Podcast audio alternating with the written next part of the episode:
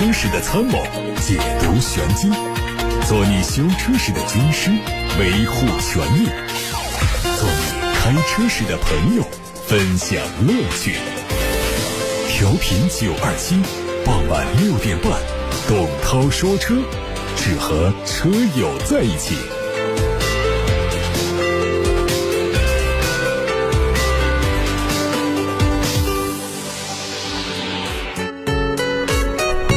欢迎大家在下班路上听我说车，我是董涛。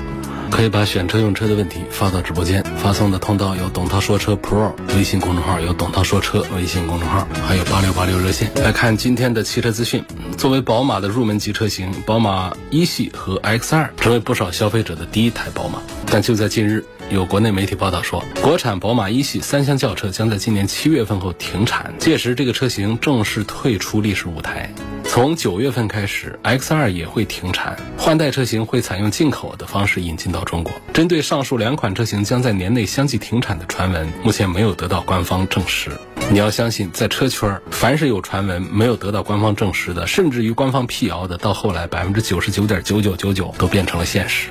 定位为紧凑型车的宝马一系三厢轿车，最早在二零一六年发布，二零一七年初在国内上市，是一款只在国内市场售卖的车型。迄今为止，已经生产了超过六年时间，经历了多次小改款。今年初还推出了新款耀夜版、耀翼版。宝马 X 二发布于二零一七年，二零一八年在国内上市，起初以进口的形式售卖。二零一九年秋季转为国内本土化生产，也是宝马的第七款国产车。今年晚些时候，X 二将发布换代车型，并第一次推出纯电动的版本。将在二零二五年开始实施的欧七排放法规的推行正面临困难。外媒报道说，法国、意大利、罗马尼亚、保加利亚、波兰、匈牙利、斯洛伐克和捷克共和国签署了一份联合文件，反对任何新的废气排放规定以及对汽车和货车的新测试要求。这封文件也被送到了其他欧盟国家。这可能不仅仅是一种象征性的姿态，因为这八个国家有足够的投票权来阻止这项提案。他们认为，实现欧七中的要求对汽车制造商来说不切实际，因为从计划通过到符合标准的车辆交付至少需要三年时间。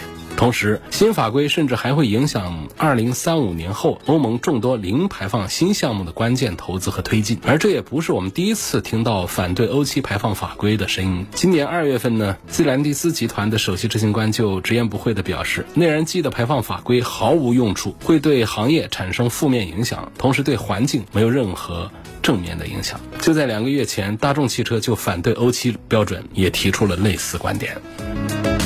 乘联会发布的二零二三年四月份全国乘用车市场深度分析报告显示，二零二零年到二零二三年一季度，自主品牌市场份额从百分之三十五点八涨到百分之四十九点七，主流合资从百分之五十一跌到百分之三十五，豪华品牌稳步攀升，从百分之十三升到百分之十五。长安汽车董事长朱华荣在二零二二年业绩沟通会上表示，中国汽车市场正在经历一场洗牌，机遇和挑战并存。他指出，过去三年已经关停并转的汽车品牌达到了七十五个，未来两到三。三年保守估计有六到七成的品牌将会面临关停并转。朱华荣援引的一组数据显示，中国汽车市场现在存在一百四十八个品牌，其中中国品牌有一百一十四个，外资品牌三十四个，百分之二十的头部企业占据了超过百分之九十的市场份额。市场竞争格局正在从原来的欧美日德韩中。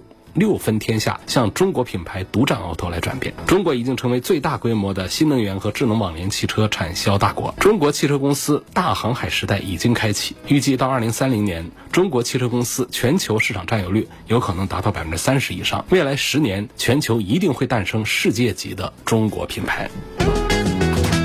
日前，全球智能豪华商用皮卡2023款商用炮在广州换新上市。汽油车型的官方指导价九万九千八到十三万五千八，柴油车的官价是十万六千八到十四万二千八。以冠军实力引领商用皮卡品类价值向上跃升，同时用户购车尊享金融礼、置换礼、服务礼、推荐礼四重大礼。2023款商用炮重新定义了商用皮卡的价值，以超享驾乘、超强动力、超级安全。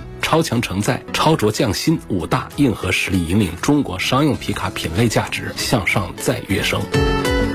以真诚违约。日前，奇瑞和淄博开启了一场双向奔赴。三好国民车奇瑞全新一代瑞虎三 X 在山东淄博人间烟火之夜换新上市，官方指导价五万九千九到七万四千九，并且针对订购用户推出了上市四重大礼，为国民出行更添了一抹美好的滋味。为了让行销全球的瑞虎三 X 得到全球认可，新车以引领时尚风潮的新感官设计，带来全新的外观，为用户带来同级别最大尺寸的车身，让舒适再一次升级。同级最长的轴距两米五五五和最宽的车宽，成为这一台车的亮点。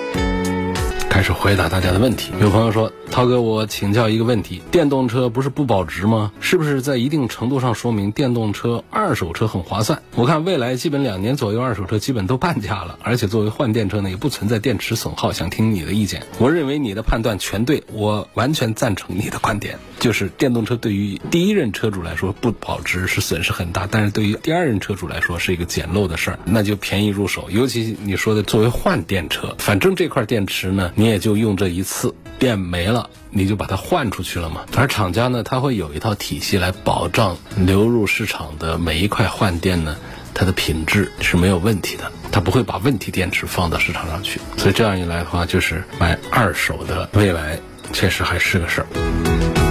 有个网友希望我谈一谈新上的奇骏的超混电驱，问这个车值得不值得买？反正看价格是值得买的。大家知道这个信息啊，好像是周一的晚上吧上市的。我首先讲，就是我还是比较认可它这个电动本身，就是奇骏的这个 ePower 呢，它通过电驱的这个方式呢，它让车辆的性能更强一些，尤其是四驱的能力更高一些，油耗也会更低一些。它综合实力呢，跟丰田的、跟这个本田的竞品呢，实际上是不相伯仲的。它的这套驱动呢，还挺有意思的点就在于，它这一套 ePower 动力系统呢，跟增程式的混动比较接近。它的发动机是只发电不参与直接。带动车轮子驱动的，它中间是隔着电机的这一层的，这是一个变化，这是和丰田、本田很大的一个不同。我们甚至可以认为这是一个简化版的本田 iMMD，这样来理解。具体的技术上要是讲的话，就是它这属于第二代的 ePower，包括它的电动四驱这一套东西呢是双电机四轮驱动，然后四轮的扭矩呢可以实现从前轮百分之百到前轮百分之五十的这么一个自由的一个分。配，然后还有几种驾驶的模式可以选，就是它像简化版的本田 iMMD，取消了发动机直驱的功能，通过发动机持续以最高效的。运转速度来提供充足的电能，来实现油耗低又看齐纯电车的动态表现。虽然说它这个两千瓦时的两度电呢，这个电池提供不了多少纯电续航里程，就应该说就是能不能跑个三五公里这样的一个水平，不知道啊，也没试过。所以这个车它是不能上绿牌的。但这块功率型的电池呢，它的充放电的倍率高，体积小，还。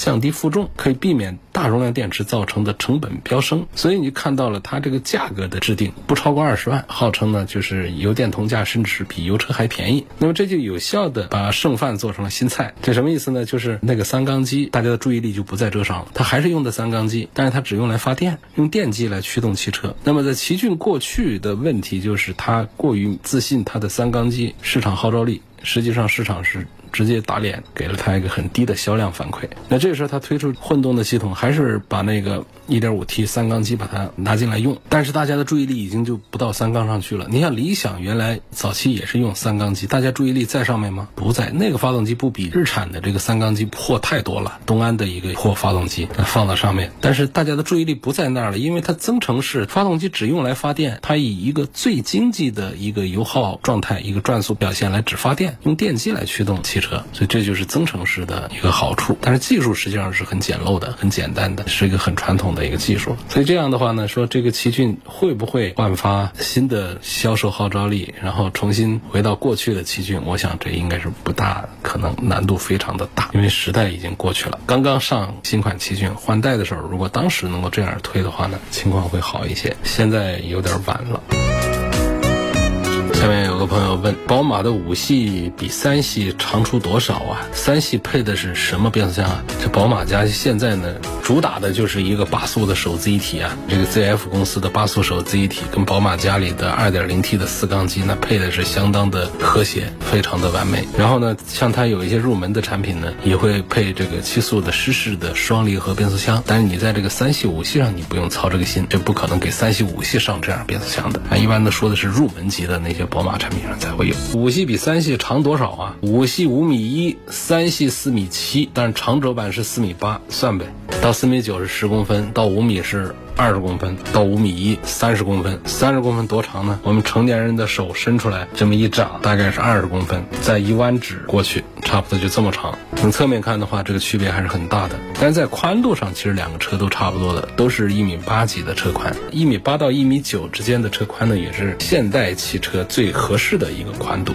就是在。低于一米八的话呢，这车子是容易显窄的。那么大于一米九的车呢，实际上对于我们停车啊、开车啊，有些时候它是不方便的。SUV 可以，那轿车上通常来说是在一米八到一米九之间。那么 SUV 上其实也是这样的一个数字，但是到了中大型的 SUV，往往就是一米九到两米这样的水平上去，甚至也有超过两米的。这都不含后视镜的啊，量这个车最宽的地方，是带着轮眉的这个宽度一起来量的这个最宽的地方。所以有时候我们看到有一些车号称。称的说是一米八五、一米八八，这还不错的。但是呢，怎么看着觉得从外面看车子不宽呢？尤其从背影上看不宽，还有就是坐在车里觉得不宽敞啊。实际上这个道理就来自于设计，它没有把最宽的地方都留给我们的空间，或者说给视觉。比方说，我们有没有从楼顶上往下看车的经历？回想一下。